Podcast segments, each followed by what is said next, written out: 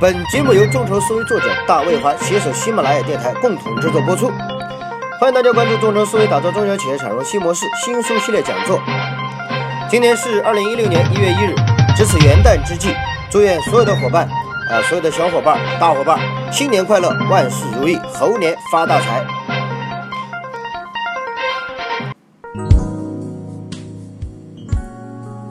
今天呢，我们进入第二章第二节，众筹模式分类。众筹模式分类呢，是详细来讲解众筹的一些类型，当然也是很多人比较关注的。而且这一章节呢，希望大家认真听、仔细听，因为听懂了，那可能你对众筹了解的就非常的透彻和清晰。那众筹的模式里面呢，可能股权众筹是所有的人比较关注啊，或者说比较熟悉的。股权众筹呢，是以股权的形式对一定的项目进行投资，当这个项目日后发展壮大的时候，跟投人可以享受。股东所涉及的所有的权益，唯一不足的是国家法律啊规定一个项目的股东人数啊不能超过两百人。股东股权众筹的股东啊人数限定问题是会涉及的法律风险最大的一个方面。当然，呃，除了股权众筹呢，我们还有债券式众筹、回报式众筹以及捐赠式众筹等等。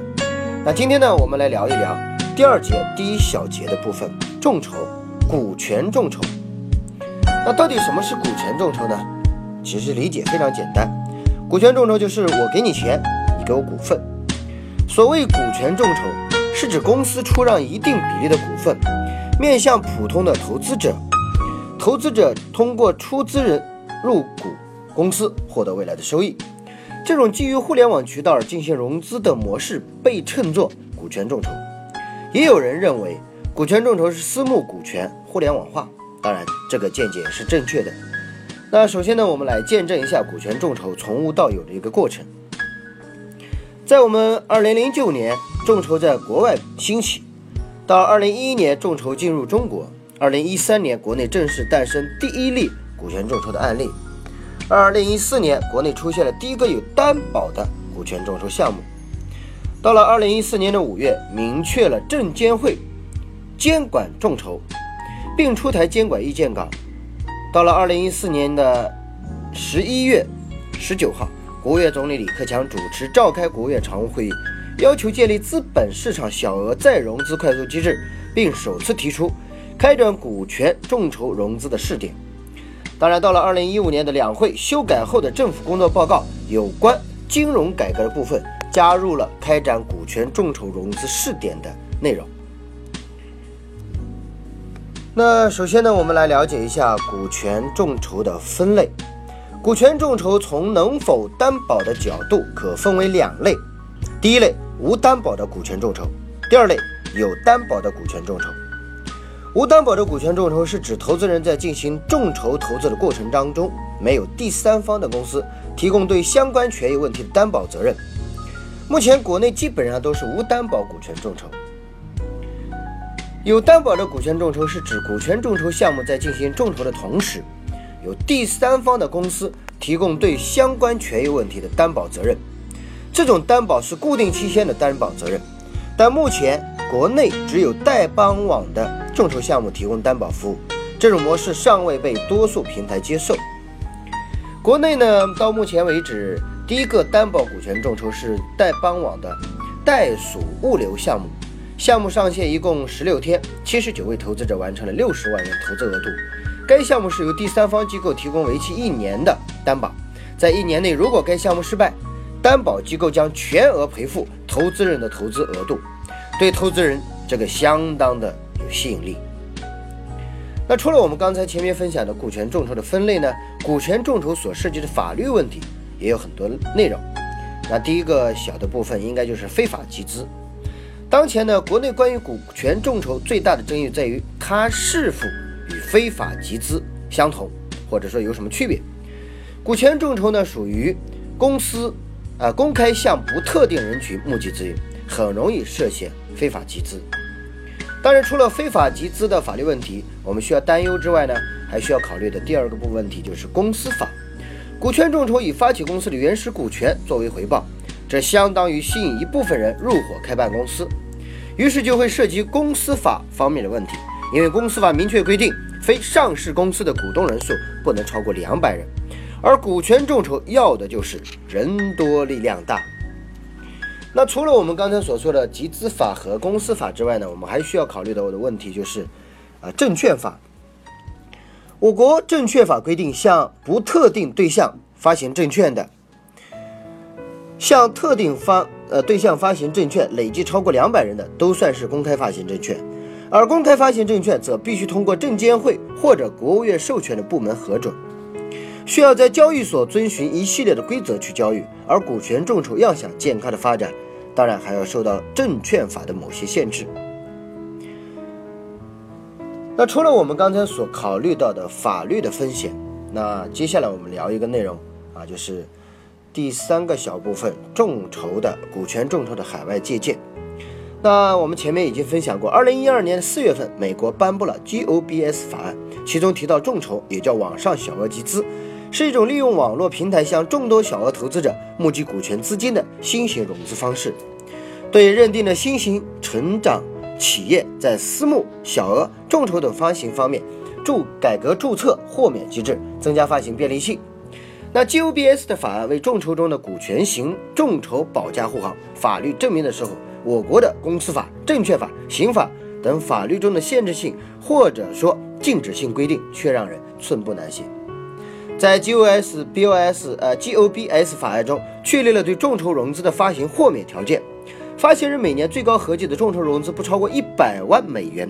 投资者投资金额需满足以下条件：第一，年收入少于十万美元的个人累计投资至多为两千美元，或者年收入的百分之五的中的高者；第二，年收入超过十万美元的个人可将其收入的百分之十用于投资，而且必须通过经纪人或者资金门户进行众筹融资。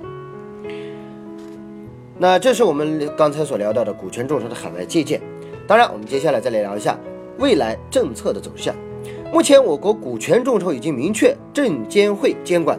筹备中的对股权众筹平台指导意见指出，公司股东不得超过两百个，单个股东投资金额不得超过两万五，整体投资规模控制在五百万元以内。所以，从目前来看，股权正筹众筹正逐步得到国家政策的扶持。股权众筹是否适合一般的家庭？资本市场上有两个必须遵循的规律，那就是投资回报和风险匹配。风险巨大的项目回报也高，投资人风险承受能力必须和风险匹配。投资项目不仅要求有风险承受能力、口袋深，而且需要投资人有更强的判断能力，这是少数人的游戏。众筹融资往往把金额降低到每单个普通投资人可以接受的程度。这往往给人低风险高回报的误解，额度低，但并不等于风险低。投资人的承受能力不仅仅和额度有关，也和可支配的财富有关。十万八万对于天使投资人来说数额很少，但是对于一个普通的家庭而言，则是一笔大投入。所以，降低额度，降低的是准入门槛，而不是降低项目的风险。众筹投资必须清醒的。认识到早期项目的高风险性，往往需要在一个领域多次投资才能获得回报。国内多数的天使投资人，十个项目里面有两个啊能到下一轮，已经是不错了。如果你觉得一个众筹项目投资五万元不算什么，试想自己投资十个这样的项目，是不是也能承受？如果你的资金只够一次众筹投资，那么获利是个低概率的事件，赔钱呀就不足为奇了。那接下来我们再聊一下股权众筹跟股权投资的区别。传统的股权投资隐性成本非常高，对项目方来讲，主要是缺乏经验，不能充分的展现项目亮点，同时对接投资人数量非常有限，找到匹配的投资人需要运气。由于缺乏金融和投资知识，对交易结构、交易估值很难进行科学的把握，容易遭受不可避免的损失。而股股权众筹啊，做的是一个平台。能够在一个开放的基于互联网的平台上，让更多的投资者参与到投资创业企业的过程中来。股权众筹的定位在于投融资的信息服务平台，服务的对象包括两方面：一方面是融资方及中国的中小企业群，另外一方面是中国的投资方及大量潜在的小微天使投资人。当然，这就是股权众筹跟股权投资的区别。那接下来我们再聊一下股权众筹存在的最大问题。股权众筹存在的最大问题是如何保护投资人的利益，逐步放宽对投资人的准入门槛，让更多的投资人参与到创业者投资的过程中。这个过程需要国家监管部门进一步的规范，防范由于政策过度放开而对投资者造成不必要的伤害。比如，在美国做股权众筹相对容易，项目失败了，投资人不会灰心丧气，因为投资者大多比较成熟，明白虽然项目是平台介绍的，但最后责任还要自来自己来扛的。而中国投资者这种认识的熟知啊，这种成熟的认知啊，还需要进一步的培养。所以说，在国内做股权众筹，前期需要花很长的时间去培育这个投资市场，并做好持久战的准备，它不是一两年。就能一蹴而就培养起来的，最少需要三五年的时间才能慢慢的成熟。最后呢，我们来聊一聊国内的股权众筹平台，互联网领域股权众筹平台。那我们举个案例吧，天使会。天使会于二零一一年十一月成立，是国内第一家发布天使投资人规则的众筹平台。天使会的众筹项目主要聚集在互联网、移动。终端领域一些成功的融资案例包括滴滴打车、大姨妈、小猪短租等。天使会是纯粹意义上的股权众筹模式。天使会的众筹流程是：投资人入驻平台，融资团队在线提交项目，天使会团队对项目进行审核，融资团队进行路演展示，投资人认购，最后签约。国内还有一些采用相同模式的股权众筹平台，包括天使客、天使街、银杏果以及原石会等等。我们再来举一种例子，那就是店铺融资众筹平台，比如说融融人人投，人人投也是于二零一一年上线，专注于为实体企业提供在线融资服务，帮助融资方快速融资开设店铺。人人投的众筹项目多为小而美的特色店铺，为那些有好的产品和服务的店铺提供资金。人人投对融资项目有一定的要求，凡是融资的项目必须具有两个及以上的实体店铺，主要以餐饮企业为主。最后，我们再举一个例子：农业众筹，啊，比如说大家种以及尝鲜众筹网等等。那这两家众筹网站为农业类众筹平台上，主要以水果、蔬菜等农产品为主。